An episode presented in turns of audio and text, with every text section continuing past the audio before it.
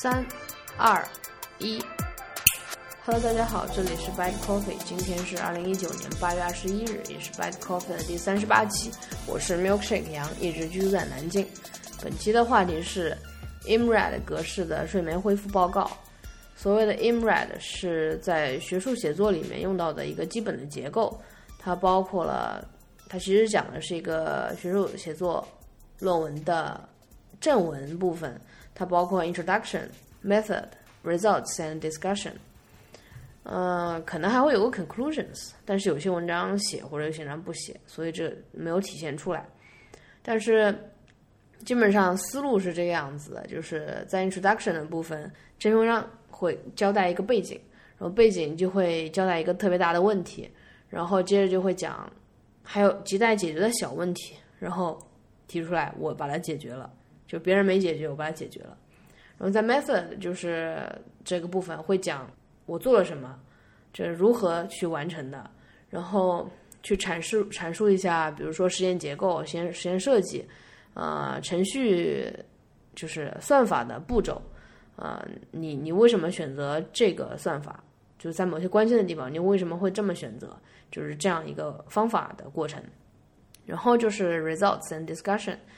会来解释你得到的结果，然后来展示出来说，嗯，这个结果是如何去解释你之前呃提出的那些问题。它有可能你得到一些好的结果，就证明了你出你能解决你提出来的问题。但是如果有些结果不好，你也要如实的去表达。它因为有可能一些暗暗藏在里面的深层的科学问题就能被体现体现出来，然后在 discussion 这个部分，其实它和前面 introduction 是有一个对应对应的，而是而且是嗯，比如说你这篇文章提出三个小点，我说我要解决这个这个这个一二三，呃，你在 discussion 的时候最好是根据这个三个小点来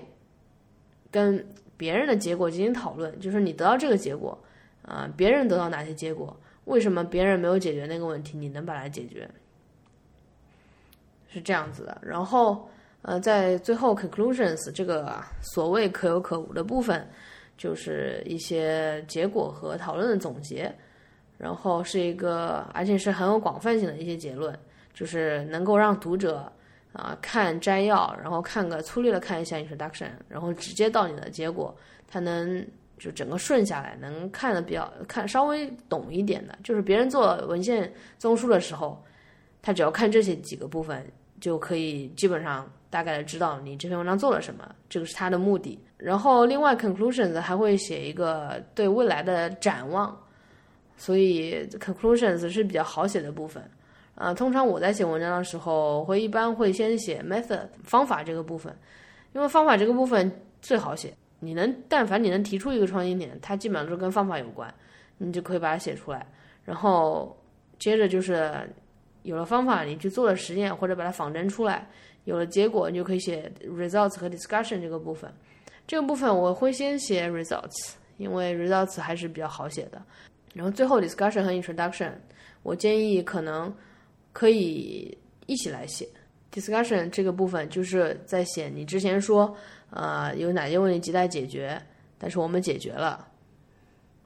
的这一部分，然后再补充 introduction，就是大环境在讲哪些问题，然后大环境下为什么这些组没有能解决一个小的问题，这个小的问题对这个大环境是有多么多么重要的影响。先简单的介绍一下这学术写作的一个结构，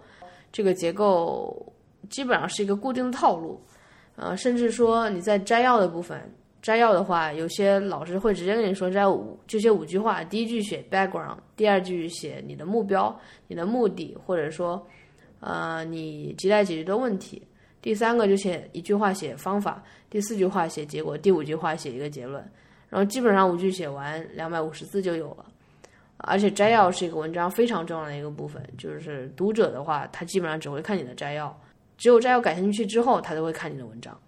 OK，然后第二部分就是讲到睡眠和失眠的这个问题。如果用如何恢复良好睡眠这个题目作为呃这一篇文章的题目的话，呃，那我在 introduction、method、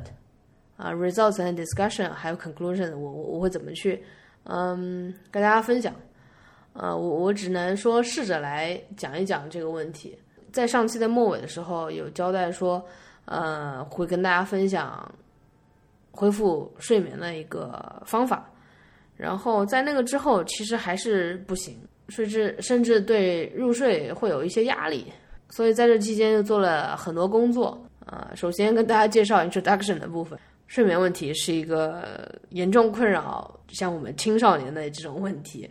呃，像迟早更新主播任宁，据说他是后半夜，就是每次我睡觉的那个时间点之后，他才开始呃这个辛勤的工作。嗯，我都觉得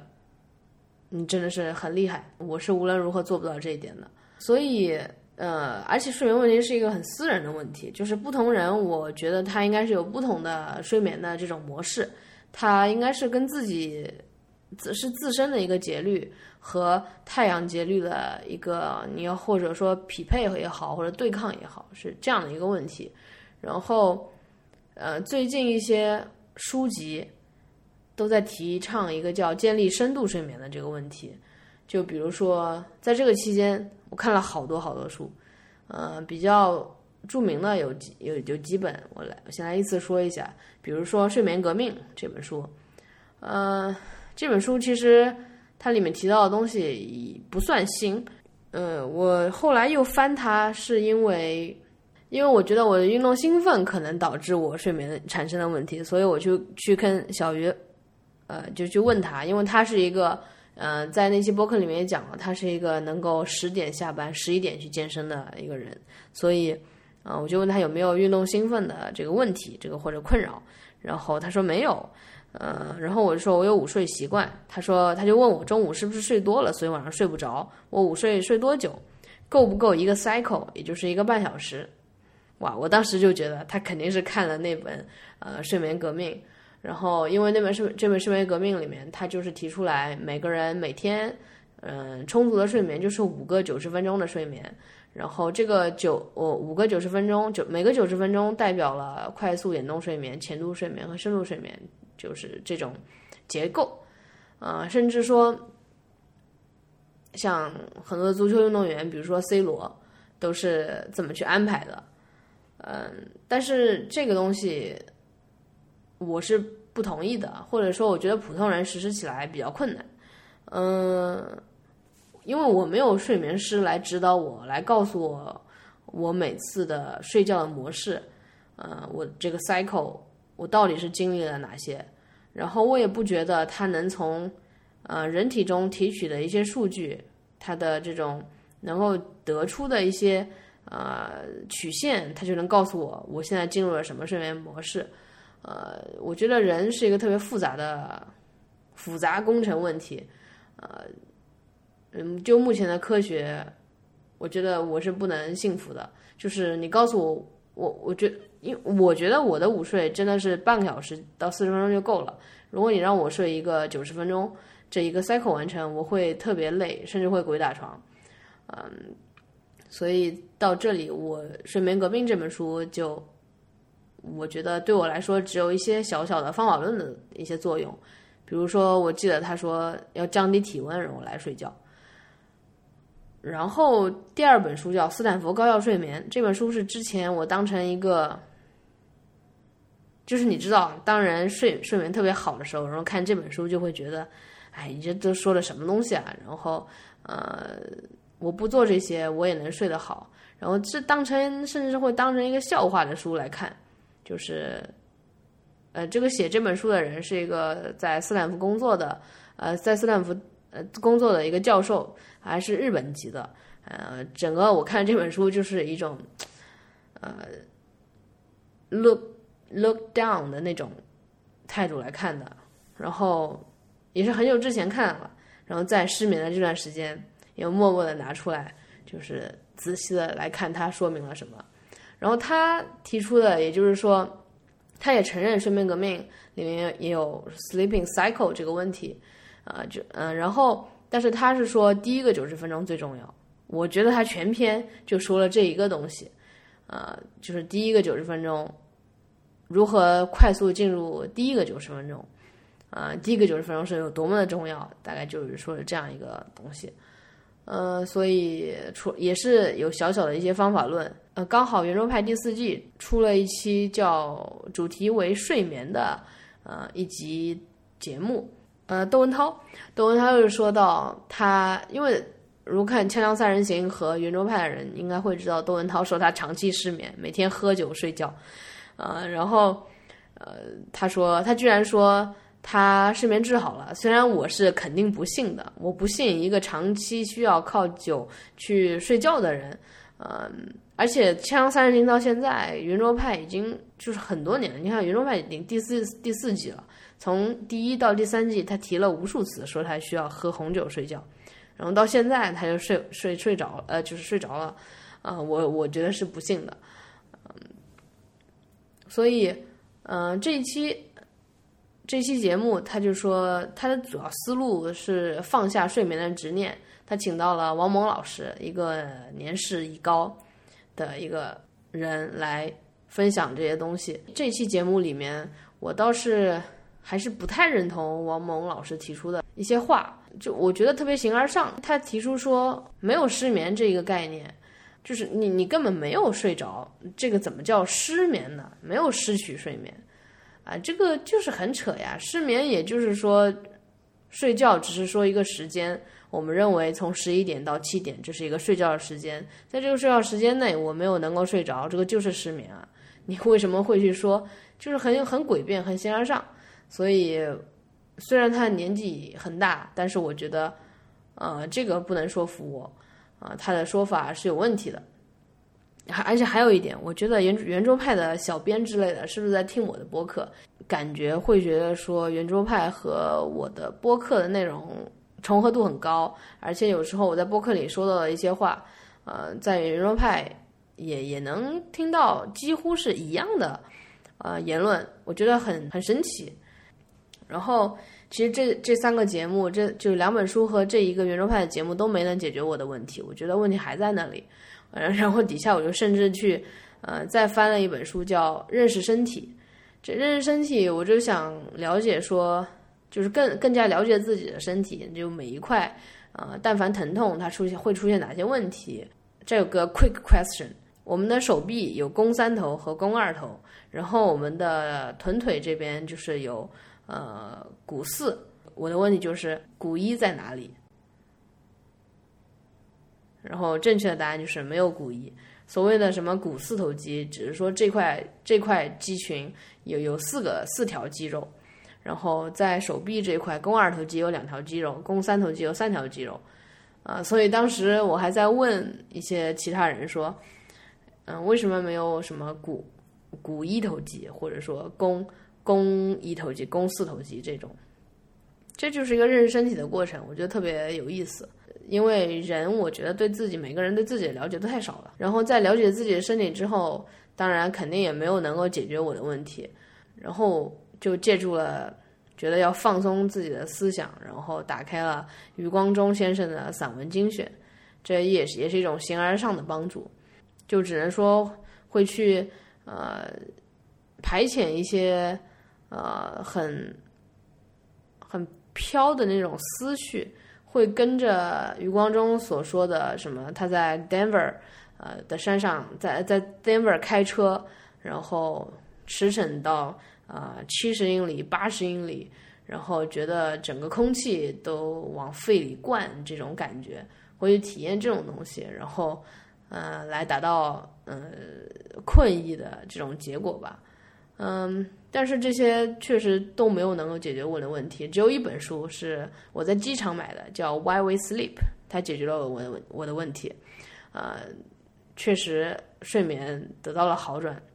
然后为什么这本书呃能让我的睡眠得到一定的改善？我会在最后跟大家分享。现在还是 introduction 的部分，前面这些就相当于一些文献，我阅读这些文献，但是这些文献都没有能够解决一些问题。所以我觉得这个问题在于，我根本不是说我失眠，我要把它找回来，嗯，或者说我要进行一个达到深度睡眠的目标。深度睡眠其实不是我的目标，我的目标是恢复一个正常的睡眠。呃，所以，呃，这些用科学来解释睡眠，我其实是不信的。我只相信我自身的一个反馈，就好像说，嗯，很多人用化妆品，呃，很贵的化妆品，但是其实很多西方的化妆品，它测试的对象都是白人，嗯，我们知道白人的皮肤和我们是不一样的，已经不是说它大部分测试对象是白人了，就基本上它的测试对象就是白人，因为这是一个实验室的教授跟我讲的，然后他就是研究。这个皮肤这一块的，他的实验室是和嗯呃皮肤测试相关的。还有一点就是用 Apple Watch 来记记录运动，但是 Apple Watch 也可以用来测试睡眠。我是从来没有用它测试过睡眠的，因为我不相信 Apple Watch 告诉我啊，我现在睡得好，我就是能能睡得好，就是我睡不睡得好，我自己还是能够分辨的。但在那个 Why We Sleep 这本书里面，他有提到。用两个小点来测试你是不是真的睡得好。第一就是你需不需要闹钟，第二就是你到上午你不借助咖啡，你到上午十一点的时候困不困？如果这两个结果就是你都是不需要闹钟，然后也不困的话，那就是一个比较好的睡眠。我我回想了一下我自己的睡觉，嗯，我确实是没有闹钟的，就是没有起床闹钟，呃，是大概这个几个月。会，我发现没有闹钟，我也可以正常起，呃，这是第一件事。然后第二件事就是，我只有提醒我睡觉的闹钟。然后后来我有一次睡觉睡早了，然后还被这被我怎么东北话飙出来了？有一次我睡觉睡早了，还被这个提醒我睡觉的闹钟闹醒了，呃，这个就很可笑。然后我就把我所有的闹钟都关掉，只有在一些特别需要赶车的时候，我会把它打开。嗯，然后他说到早上十一点，嗯，不困，这个事情确实，如果因为因为现在是习惯喝咖啡，嗯，我觉得如果不喝咖啡到十点十一点，我还是会有一些困的，嗯，但是就是 OK，我的正常睡眠，我觉得人如能够达到自身的一个节律，就是不需要闹钟跟着太阳醒，嗯。就可以，就证明这是一个正常的睡眠。为了要解决这些问题，我觉得如何恢复正常的睡眠有三个小点。呃，一个是从过度关注中解脱出来，第二个是需要做出一些有规律的调整，第三个是，嗯，睡眠其实是一种心流体验。然后就是方法论的部分，我是怎么来做到这三点的？首先，我觉得就是观察自己，用控制变量法。来一个一个的去排查，呃，你失眠的原因，比如说自己的作息，呃，前面提到我健身大概是在六点，六点到八点的时间，然后八点回去吃饭已经八点半了，甚至有的时候是洗完澡吃饭已经九点了，然后这个时候你的消化系统还在工作，你的交感神经是处于一个兴奋的状态，就不利于睡眠。可能在我平时工作非常多，然后白天非常累的情况下，我还是能够好好的入睡。但是到了暑假，这个工作量确实会没有以前高，或者说它这个不规律。我可能九点之后又开始了新的，呃，开始了一个工作，它就会让我特别兴奋，嗯，所以这个作息是一个问题。然后我的给出的改变就是，呃。我就不工作了，就是在十点十一点进行一个思考，都是一个不太适合睡觉的一个动作，所以就就 OK，就看一些可能搞笑的一些东西就好。然后就是饮食，也是跟健身有关，在饮食的时候，如果想要增肌，或者说甚至减肥的话，你蛋白质的含量都不能低。蛋白质的量很高，会产就是而且是晚上晚一点吃饭的话，会产生一个什么现象呢？就是蛋白质很难消化，让你在睡觉的时候，你的胃里还有很多蛋白质有待消化。这个时候也是交感神经处于一个兴奋的状态。然后我还去知乎了一下蛋白粉，蛋白粉失眠，就在知乎里面搜索，然后也发现一堆，呃，基本上是男生。然后再提出这个问题，说每天晚上蛋呃蛋白粉什么到十一点十二点一直都失眠什么的，会不会有关？我觉得是有关系的，所以我就把蛋白粉停掉了。而而且注注意的是，我不是天天吃蛋白粉，我只有在进行力量训练的时候，而且是我力量训练之前我才会吃蛋白粉。嗯，我觉得这个蛋白质含量在我的饮食里面的比重增加，确实也会增增加失眠的这个百分比。上周呃去飞了一趟美国，去做一些呃做一些出差的事情，然后顺便也呃就是跟几个朋友见面，然后首先是从中国飞到了旧金山，这这就有十，他说是十五个小时的时差。然后又从旧金山飞到了呃 Nashville，呃，这个两个有两个小时的时差，然后呃三个小时，我忘了。然后从 Nashville 再到 Arizona 有两个小时的时差，就基本上这个时差是乱的。我每天每次应该就是只能睡三个小时，但是我居然就是惊奇的会发现。也没有那么累，而且睡的时候会睡得特别好，这个就是彻底打乱生物钟来睡觉。我突然发现它是一种一种方法。我有时候会遇到一些问题，就比如说我在写文章的时候，这个文章你让我一遍一遍的去小改，我会特别啊纠结，不知道应该怎么去改。但是你让我重写一遍一遍，我觉得我重写的那个要比在这个基础上改啊要容易一点。我经常有这种体验。所以，在我比较乱的时候，我宁愿不去改一篇文章，而是重新从头开始，根据新的思路来写一篇文章。这个就是彻底打乱生物钟，然后用时差来帮助睡眠的一个思路。这是我自己瞎想想出来的，可能不适用于其他人。呃，因为我是一个我自知体内的生物钟是比较顽强的，然后把它彻底打乱，然后再重新找到它。会更容易一些，对我来说。然后大概到这里，我就突然想到，嗯，之前看到一本书叫《心流》，然后会觉得睡眠其实也是一种获得心流的方式。然后那本书里面提到，心流有八个呃特征，首先是可完成。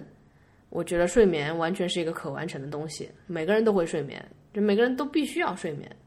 所以它必须是一个可完成的东西。然后第二个是睡眠需要全神，就是全神贯注，是它是心流的一个特征。呃，我我想睡觉睡着了肯定是一个全神贯注的过程。然后第三点就是明确的目标。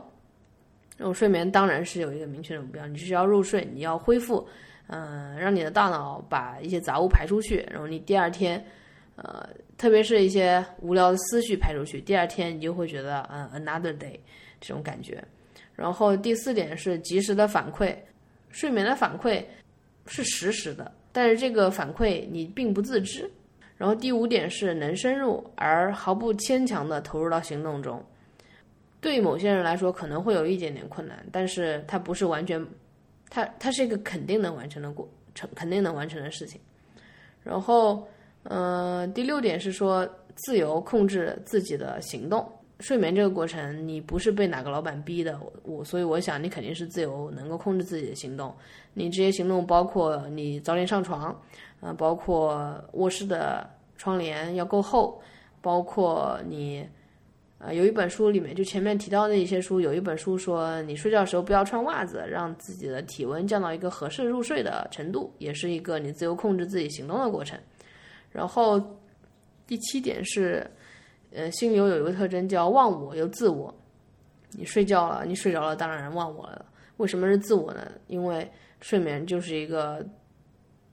自我的过程，呃，睡眠不需要其他人的配合。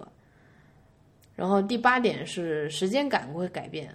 就好像说我有时候午睡，我感觉我睡了半个小时，但是我一睁眼才过去十分钟。然后早晨的时候，我感觉我才睡了十分钟，然后一睁眼也一个小时过去了，这个时间感就是会改变。所以，呃，我觉得说，其实睡眠是一种心流的体验，我们可以通过获得心流的方式来把睡眠找回来。这是我的第三个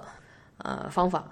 就前面几个。帮大家 recap 一下，就是我提出的三个点，是一个从过度关注中解脱出来，第二个是做出一些有规律的调整，第三个是寻求更多的心流体验。然后结果和讨论的部分，嗯，结果是这样的，就是首先是饮食，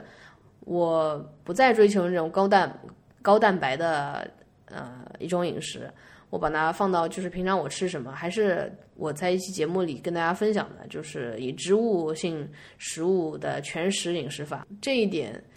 我觉得一定程度上有改善睡眠。甚至有一个朋友建议我说：“你晚上锻炼完之后就不要吃了。”啊，但是不要吃的话，我觉得会特别饿，特别饿也不容易睡觉。然后就是做出了改变，还有这个温度控制，就是那几天是下南京特别热的天，然后空调呃会开到一个静音，就是睡眠模式，然后还把空调拿去就是请人来清洗，就这做了这些工动作啊，对，甚至还买了一个净化器，会觉得说会是不是嗯一些灰尘。一些灰尘太多影响我的睡眠，呃，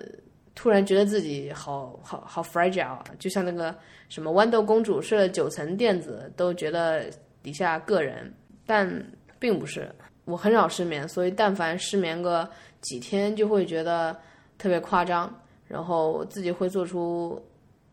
特别多的调整，而且，嗯，就是如果听众了解的话，就是我这个人做出一些调整还是非常容易的。啊，所以就不停的折腾这件事情，但是我觉得对我最管用的还是这个时差，呃，就是彻底打乱这样一个生物钟，让我的生物钟在想我是谁，我在哪，我在做什么，然后才能正确的找到自己，然后包括回国，回国之后立刻就参加了那个博物志的四周年的活动，然后我坐在最后，呃。也不时有人来打招呼，然后再聊天，但是就到后后面的时候，在某个抽奖环节，我就是稍微的睡着了，就是没有任何主动要睡觉的意思，只是看着看着睁眼睁眼，眼睛就闭上了。最后说一下结论，嗯，我觉得睡眠就是正常睡眠，我们我我所追求的是一种正常睡眠，呃，这种正常睡眠对我来说应该是一种。心流体验，可能，嗯，在一天二十四小时之内获得更多的心流体验是一种目标。OK，那这一期就是跟大家分享了一个学术写作的结构，然后我用如何恢复一个正常睡眠的概念去套用在这个结构上面，然后跟大家分享了我是如何恢复到正常睡眠的一个过程的。然后也告诉大家，我觉得哪些东西比较重要，然后哪些点很重要。嗯，在嗯这我也看了很多书，然后这些书中的一些方法论，呃，都都是很好的来帮助睡眠的一个过程。但这个并不是我想告诉大家的，所以当然我有把所有的书摘都按照那个一本书一本书的格式。我放到了我自己的网站上，我可以把这个链接分享给大家，然后大家可以自己去看，我就是 mark 了哪些部分，然后这些部分可能有的是一些小的 tips，教你快速睡觉的。本期播客说到这里已经是晚上十点钟，嗯，然后我的生物钟告诉我我已经非常困了，所以我现在都有一点语无伦次，呃，我希望同时可以跟大家交代这两件事情。我的情况和大家肯定不一样，就在我的一个生物钟里面，最重要的就是找到一种关于睡眠的一种心流体验。然后你一旦遇到了睡眠问题，你应该尽快的做出一些有规律的调整，就是用控制变量法来做出调整，然后从而应对调整你的改变是什么。第一点就是说要从过度关注中解脱出来，这点其实很难。嗯，因为你想，我现在跟你说，你不要想象一只大象，你会想到什么？你就会想到一只大象，这就是心理学，这个是没办法的事情。所以，第一点，从过度关注中解脱出来，反而是最后一点。前面说到了为什么《Why We Sleep》这本书有很好的帮助我进入睡眠，因为它是一本英文书。我基本上无论是在飞机上看了一个一页两页，嗯，就开始要睡觉了，然后在床上也是，可能大概翻个一两页就睡着了。呃，所以大家可以买一本这样的英文书放在床边，也是一个很好的小方法。谢谢大家收听这一期的 Bad Coffee，欢迎大家给 Hi at Bad Coffee 写信，更多订阅和收听方式在 Show Notes 里给出了链接。我现在是真的是特别困。